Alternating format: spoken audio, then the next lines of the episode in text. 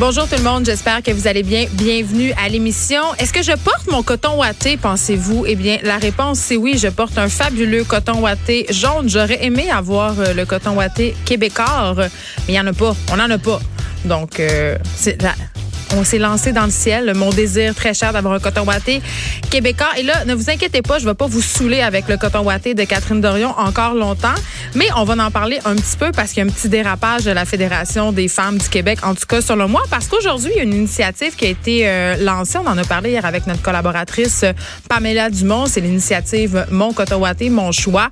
C'est un mouvement euh, qui est un peu à la blague de solidarité envers Catherine Dorion, mais quand même qui nous invite à réfléchir sur les différents codes vestimentaires vestimentaire au travail parce que si euh, le, tout le débat et la psychose nationale qu'on a eu sur le coton ouaté de Catherine Dorion a eu comme effet positif, je trouve, c'est d'un peu remettre en question et de questionner ces codes-là, ces codes vestimentaires qu'on nous impose parfois au travail pour des bonnes ou des mauvaises raisons. Par ailleurs, il y avait une lectrice qui m'écrivait euh, hier, euh, une lectrice et une auditrice qui me disait, moi, c'est, je travaille dans un centre d'appel et il y a un code vestimentaire. Elle disait, je suis obligée de venir travailler en pantalon propre, en jupe tailleur ou en chemise. Et puis, ma job, c'est de répondre au téléphone. Est-ce que je répondrais moins bien aux gens si j'avais un coton ouaté, des pantalons de jogging? La réponse, c'est non. Évidemment, dans des cas comme ça, c'est complètement absurde, à mon sens, d'imposer à des employés un code vestimentaire. Par contre, évidemment, à l'Assemblée nationale, dans des cabinets d'avocats, euh, chez des notaires aussi, ben euh, il y a certaines personnes qui trouvent ça justifié d'imposer un code vestimentaire, d'autres comme moi qui remettent ça en question, qui disent on pourrait quand même un peu se slacker. Beaucoup de bureaux de comptables, euh, par ailleurs, ont assoupli leur politique vestimentaire. Maintenant, c'est possible d'aller travailler en jeans propres, en chandail normal, c'est-à-dire pas une chemise. Donc cette initiative aujourd'hui, mon coton mon choix, vous la voyez peut-être passer sur les médias sociaux depuis ce matin. Des gens, euh, on a invité les, les gens, les femmes, mais les hommes aussi. Euh, ce mouvement visait davantage les femmes, mais moi, je trouvais ça un petit peu ordinaire qu'on exclue les hommes. Vous le savez, je suis une féministe inclusive et je pense que dans ces initiatives-là, on doit aussi inclure les hommes. Donc, on voit ces photos-là passer depuis ce matin. Mon coton mon choix. C'est un hashtag. On invitait les gens à se rendre au travail en coton. Bon, moi, je le porte aujourd'hui, mais c'est pas vraiment un statement parce que ça m'arrive régulièrement euh, de venir travailler sans coton ouaté. Et il faut savoir que c'est quand même la mode aussi, l'espèce de look streetwear a envahi littéralement les espaces de travail. Évidemment, je travaille dans un milieu qui est j'allais dire euh, permissif le monde des médias euh, on le sait on peut s'habiller un peu funky mais bon quand même je le porte en soutien et je le porte aussi pour signifier qu'on a peut-être un peu trop capoté avec le coton ouaté de madame Dorion et là j'en viens à la Fédération des femmes du Québec la, sa présidente, Gabrielle Bouchard, qu'on a déjà reçue ici à l'émission, a profité de la campagne Mon coton ouaté, mon choix pour lancer euh, sur Facebook une invitation aux Québécoises à porter non seulement le coton ouaté, mais à porter le voile. OK? Euh, et là, euh, l'association a lancé cet appel-là quelques jours après l'incident concernant la députée de Québec solidaire. Euh, je sais pas, là, mais moi, j'ai quand même un très, très, très gros malaise à y aller de cet amalgame. Je trouve que c'est quand même euh, euh, un, une espèce de raccourci intellectuel, si on veut, parce qu'on parle ici du double standard, euh, de la façon dont on a de dire aux femmes habillez-vous de telle façon, de la, la, façon dont on a de contrôler, si on veut, l'image des femmes. Et vraiment, là, puis je suis de ce combat de dire que souvent on impose aux femmes des standards qui sont différents. Euh, qu'on demande aux femmes de s'habiller de façon sexy, à, puis aux hommes non. T'sais, oui, ça, ça, ça, existe cette histoire-là, mais je pense pas qu'ici, là, dans la question précise du coton ouaté à l'Assemblée nationale, la question du double standard s'applique. Je pense que ça aurait fait, euh, ça aurait créé un tollé de toute façon. Puis Catherine Dorion payait pour son costume d'Halloween. Il y a toute une histoire de contexte, mais euh, je, sais pas, je, je le vois pas. Il est où le rapport avec le voile islamique? Je, je ne le vois vraiment pas. Je trouve qu'il y a une espèce de récupération la Fédération des femmes du Québec. Euh, bon, c'est sûr que on peut être critique par rapport à la loi 21 et j'en suis, j'en ai parlé plusieurs fois. Mais là, je trouve, comme je disais, qu'il y a une espèce de raccourci intellectuel et on a soulevé sur les médias sociaux à plusieurs reprises le double standard par rapport au chandail de coton que portait Loud à la disque, OK? Euh, mais le, le chandail de Loud, c'est un chandail euh, Balenciaga, si je me m'abuse, en tout cas une marque comme ça française d'un grand designer. Son coton était à 1000 dollars. Euh, c'est sûr qu'on n'y a pas réservé le même traitement que Safia Nolin, mais il y a quand même des gens qui ont critiqué le fait qu'il n'était pas en habit de gala. Donc vraiment, je trouve qu'ici, la présidente de la FFQ, elle, mélange des pommes et des oranges pour reprendre cette bonne vieille expression de prof du primaire. Je ne trouve vraiment pas que faire l'amalgame entre le voile, le coton ouaté et de de demander aux membres et aux féministes et aux personnes et aux femmes et aux hommes d'embarquer dans ce mouvement-là, de tout mélanger, euh, ce soit une bonne chose. Je pense que l'affaire Catherine Dorion, et là, j'espère qu'on va clore ce sujet qui occupe une beaucoup trop grosse espace, beaucoup trop gros espace médiatique depuis le début de la semaine va seulement nous, nous avoir permis, et ça je trouve que c'est une bonne chose justement, euh, de remettre en question certains, euh, certaines idées reçues par rapport au code vestimentaire. Et je disais hier, tu sais, euh, d'ailleurs je bloguais sur le journal de Montréal à ce sujet-là sur pour en finir avec le coton ouaté de Catherine Dorion. Si on a besoin collectivement qu'un avocat soit en, en, en, veston cravate pour trouver qu'il est crédible, si on a besoin qu'un notaire porte une jupe ou une chemise propre pour trouver qu'elle qu'elle fait bien son travail, je trouve qu'on a un petit problème. On s'attarde peut-être un peu trop aux apparences. C'est clair. Puis faut aussi faut se calmer là. Si mon notaire arrive en bas résé puis en costume de bain, je vais peut-être trouver ça inapproprié.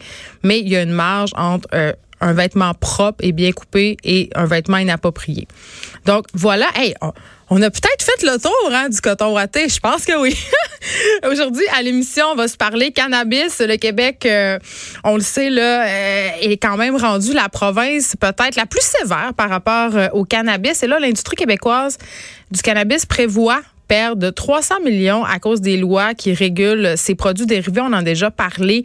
Euh, ce sont souvent euh, les jujubes, ça peut être aussi des petits gâteaux, mais ça peut aussi être des crèmes. Donc, beaucoup de produits dérivés. Et ça rend euh, Michel Tempéreux, qui est le président de l'Association québécoise de l'industrie du cannabis, ça le rend pas content. Et il va venir nous expliquer pourquoi. On parle aussi du syndrome d'Asperger. Le syndrome d'Asperger, c'est un, c'est une expression qui est passée à l'histoire. On s'en sert un peu euh, partout pour désigner certains comportements. C'est un peu galvaudé. Et j'ai appris qu'en 2013, on a retiré le syndrome d'Asperger de la Bible du diagnostic en psychiatrie. Vous savez, le fameux DSM-5. Je savais pas. On parle plus de ça maintenant. Ça a été inclus dans tous les troubles du spectre de l'autisme. Mais euh, il y a l'Association des parents d'enfants Asperger euh, qui font une sortie. Ils réclament euh, qu'il soit à nouveau réintégré. En fait, qu'on le réintègre dans le DSM-5 parce qu'on estime que les enfants sont, en quelque sorte, peuvent être lésés par ce retrait-là. Et j'aurai un psychologue pour m'expliquer en quoi le retrait du syndrome d'Asperger du DSM-5 peut causer des préjudices à certains patients. On se parle aussi de femmes en situation de handicap. Euh, ces femmes qui seraient particulièrement victimes de discrimination, selon un rapport présenté aujourd'hui par le Conseil des Montréalaises. Et j'imagine euh, quand cette crise du logement, ça doit être encore pire. On le sait, là, les propriétaires, ils font un screening absolument incroyable.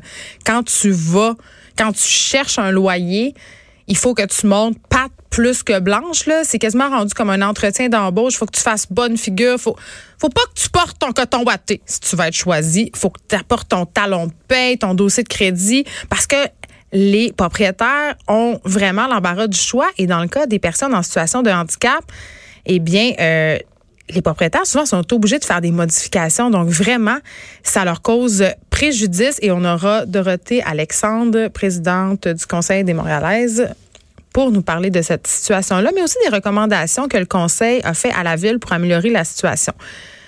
Et là, Noël approche. Je le sais, vous voulez pas le savoir, mais là, avec la petite neige, je pense qu'on réalise que on va y venir plus vite qu'on pense.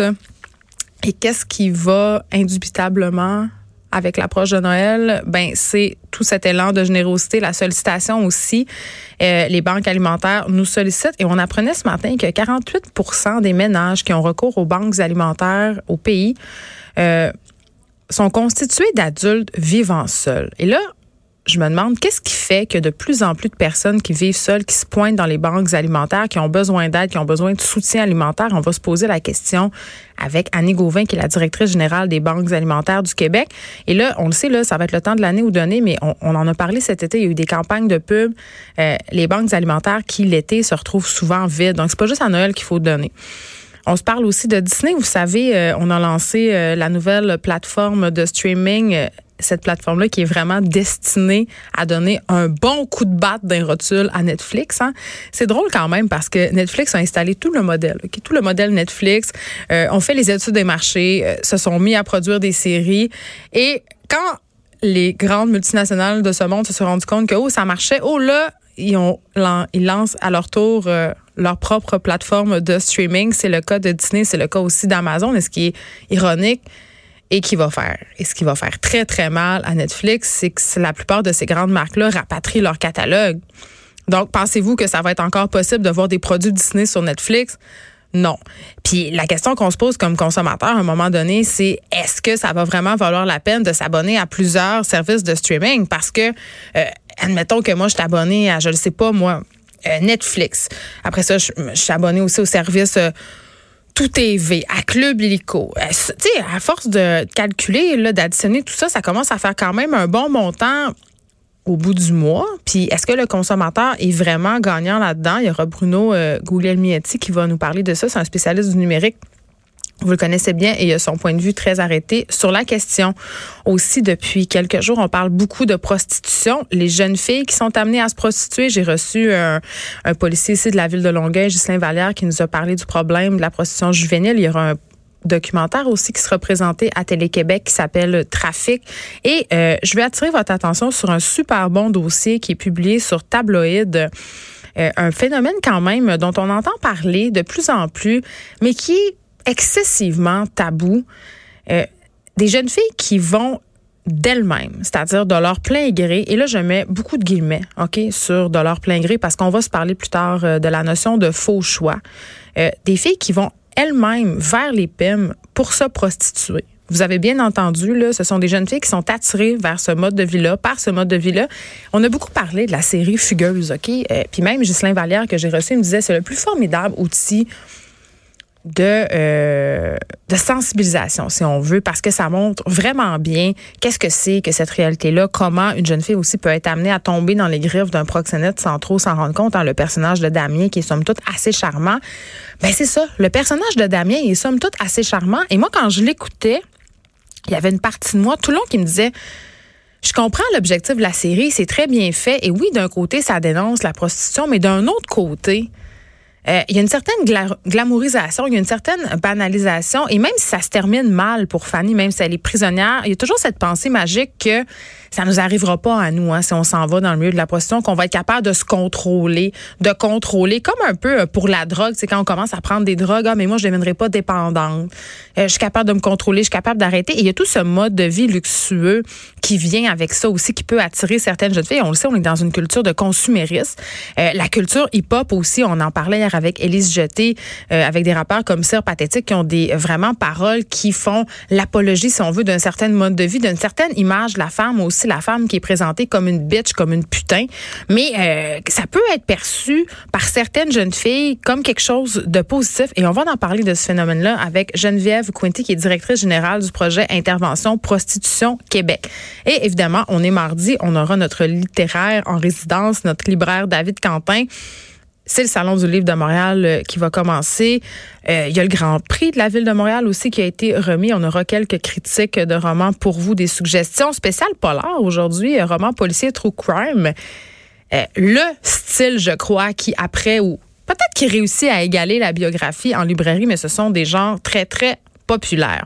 Et là, on se parle un petit peu, euh, très brièvement, parce qu'on l'a beaucoup, beaucoup abordé depuis le début de la journée ici à Cube et dans tous les médias, euh, le renvoi de Don Sherry, celui qui a fait le bonheur euh, de fabricants de costumes douteux depuis fort longtemps. D'ailleurs, les personnes qui s'occupent de sa garde-robe doivent être vraiment déprimées en ce moment parce que je pense pas qu'ils vont se retrouver une clientèle. Je voyais passer sur les médias sociaux plusieurs photos des meilleurs, entre guillemets, costumes de Don Cherry. Et je dois dire que tout comme ses propos, il y a eu des costumes assez problématiques, dont un en particulier qui a frappé mon imaginaire. C'est un costume blanc avec des éclaboussures rouges qui rappellent le sang. Donc, j'ai pas trop compris vraiment c'était quoi l'idée du costume, mais c'était somme toute assez de mauvais goût et très, très violent. Et je rappelle juste les faits pour ceux qui sont peut-être sous une roche depuis ce matin. Don Sherry qui a perdu sa job à 85 ans parce qu'il a dit que si les gens portaient moins le coquelicot rouge hein, en souvenir des vétérans, c'est parce qu'il y avait trop d'immigrants et que les immigrants, et là je parle de phrase, là, étaient une bande d'ingrats euh, non patriotiques.